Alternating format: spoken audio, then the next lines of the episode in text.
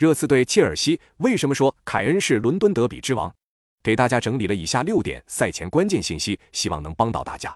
一、热刺的当家射手凯恩，过去各项赛事打进的十一个进球都是在伦敦打进的，不管是否在自家主场，只要是在伦敦，他的进球效率就很高。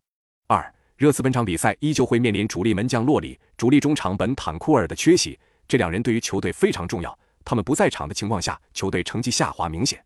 三、热刺上赛季的金靴孙兴民本赛季首发二十次只打进了一球，状态下滑的很厉害。不过他本赛季两次替补出场，反而是打进了四粒进球。四。切尔西本赛季此前十次面对排名比他们靠前的球队，均没能赢过球，打硬仗的能力很差。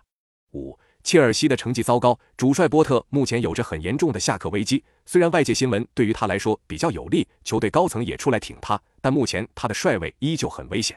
六，两队近六十一次英超当中对阵，切尔西只输过七场，并且过去八次英超交手，切尔西取得了六胜二平的优势成绩。那么本场比赛你更看好谁？